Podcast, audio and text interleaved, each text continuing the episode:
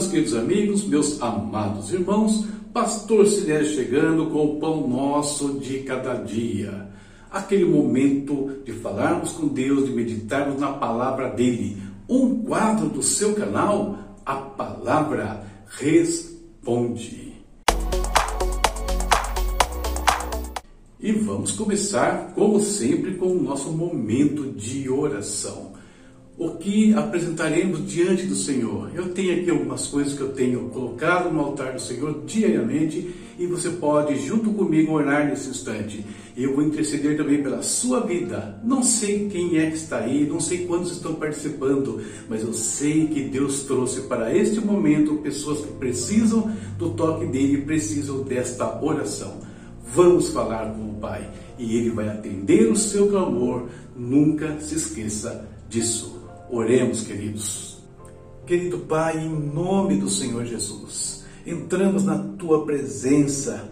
Mais uma vez estamos diante do teu altar, Senhor, diante do teu trono, trono que a tua palavra diz que é um trono de graça, para onde nós devemos nos voltar para acharmos ajuda, para sermos socorridos em tempo oportuno. Por isso, Deus, recebe a minha presença aqui, a presença dos teus filhos, de todos que oram juntos nesse instante, pedindo o teu favor, a tua graça, a tua misericórdia, Pai.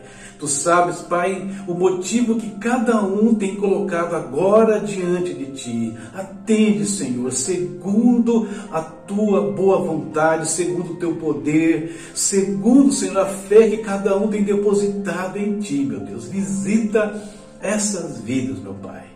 Senhor querido, coloco diante de Ti os irmãos, amigos que têm pedido aqui por conta de enfermidades. Nós repreendemos agora todo o mal. Repreendo, Senhor, tudo aquilo que está perturbando a vida dos Teus filhos, de amigos, de familiares, Senhor.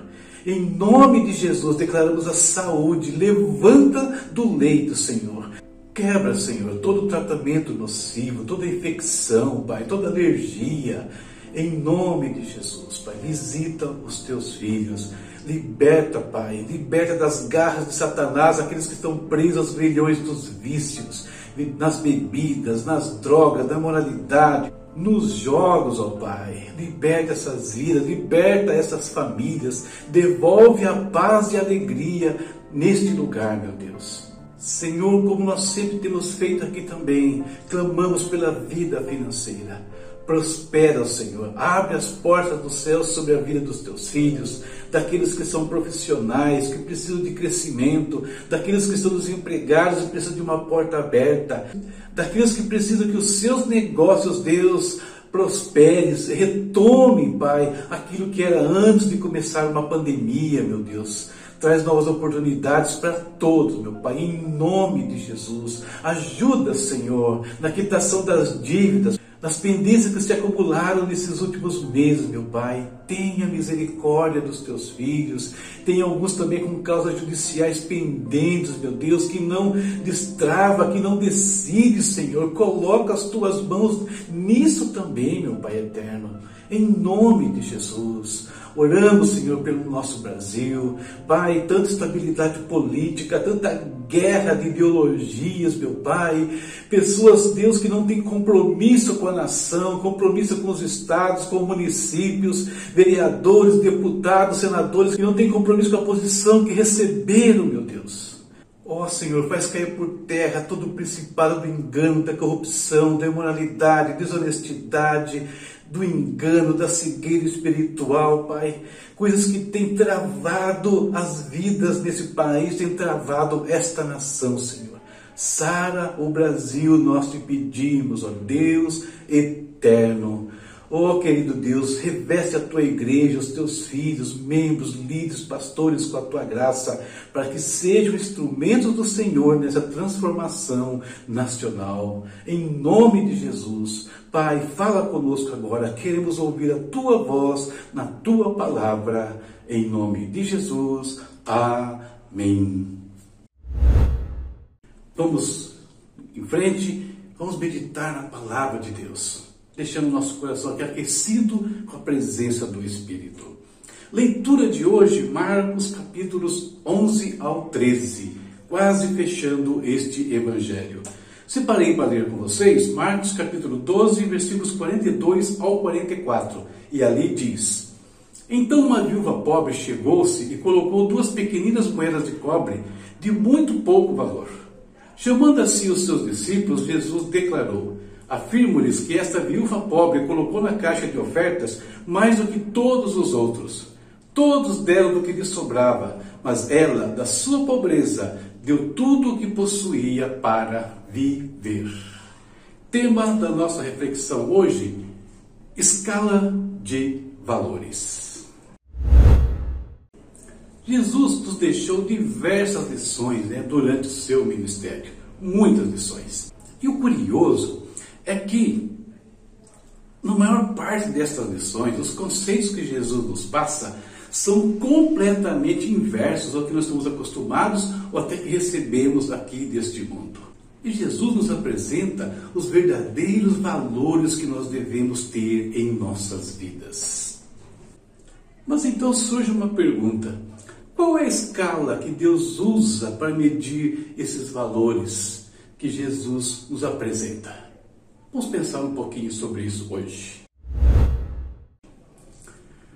O exemplo que Jesus usou aqui da viúva, né, que leva ali e deposita na caixa de oferta duas pequenas moedas, ele se refere à questão financeira, mas nós podemos aplicar isso de N maneiras. Afinal de contas, nós temos muitos outros recursos em nossas vidas e alguns valem mais do que dinheiro. Por exemplo, o tempo. Qual é a qualidade do tempo que nós temos entregue ao Senhor ou devotamos a Deus de alguma forma? Qual é a qualidade? Nós temos dado a Deus o melhor do nosso tempo ou fica para Deus, né, para a igreja, para as atividades, para as reuniões, aquilo que sobra? Percebe? Eu posso dar um tempo de qualidade, eu posso investir o meu melhor para Deus, ou eu posso apenas aquilo que dá, eu faço. Quando não dá tempo, eu simplesmente não gasto tempo nem com a igreja, nem com oração, nem com a palavra, com nada. Então, tempo é um recurso precioso que nós podemos ofertar a Deus alguma coisa dele. Você já pensou na questão do dízimo do tempo? Outra questão são os nossos talentos e habilidades.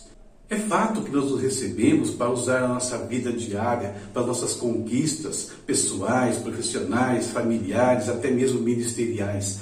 Mas eu pergunto, o que nós temos devolvido ao Senhor destes talentos e habilidades? Temos dado o melhor para Ele ou gastamos tudo isso apenas com os nossos projetos pessoais e nada disso sobra para o reino de Deus? No passado, nós vemos, por exemplo, homens gastando seus talentos para construir o tabernáculo. Vemos Dorcas, citada no livro de Atos, que usava os seus talentos para abençoar pessoas ao seu redor. E o que nós temos feito com os nossos talentos? O melhor para Deus ou apenas as sobras e às vezes nada? Então são bens preciosos que Deus nos deu. São coisas que valem muito mais que dinheiro, como eu disse em alguns instantes. E o que nós temos ofertado da minha vida, do meu talento, do meu tempo para o Senhor? Melhor ou as sobras? Essa é a pergunta de hoje. E pensando na escala de valores, como Deus mede né, aquilo que nós fazemos, eu pensei nessa frase que está aqui, leia junto comigo. O valor de algo que ofereço a Deus é diretamente proporcional ao valor que aquilo tem para a minha vida. Valor de algo que eu ofereço para Deus é proporcional ao valor que isso tem para a minha vida. O que significa isso? que a viúva pobre, quando entregou duas moedas, como Jesus mesmo fala, ela estava entregando ali a vida dela.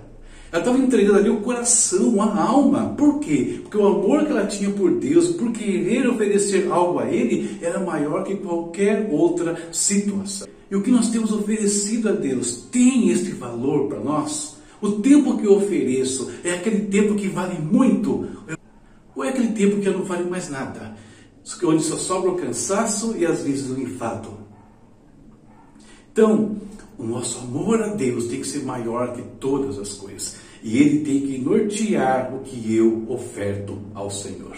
E eu termino aqui com a seguinte pergunta: Se a mesma escala que foi aplicada em relação à viúva for aplicada em nossas vidas, em relação ao que nós temos ofertado ao Senhor, qual seria o resultado?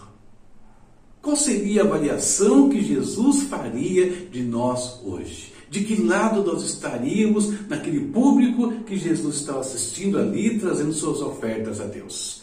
Essa é a pergunta para hoje, essa é a nossa meditação e que isso nos leve a repensar a forma como nós temos vivido para Deus ou ofertado a Deus as N coisas que Ele diariamente nos acrescenta. Certo? Que Deus te abençoe, abençoe a sua casa, a sua vida e a sua família. Leitura para amanhã já está aqui do lado, Marcos capítulos 14 ao 16. Fechamos o segundo livro do Novo Testamento, queridos. E como sempre, aqui o meu pedido: visite o meu espaço no Hotmart. Meus livros digitais estão ali. E você pode investir na sua vida e fazendo isso, vai investir também aqui no nosso ministério, no nosso trabalho. Você será abençoado e nos abençoará. Tem outras maneiras de você nos ajudar. Veja o final do vídeo. Deus te abençoe e até a próxima, se Deus quiser. Tchau, tchau.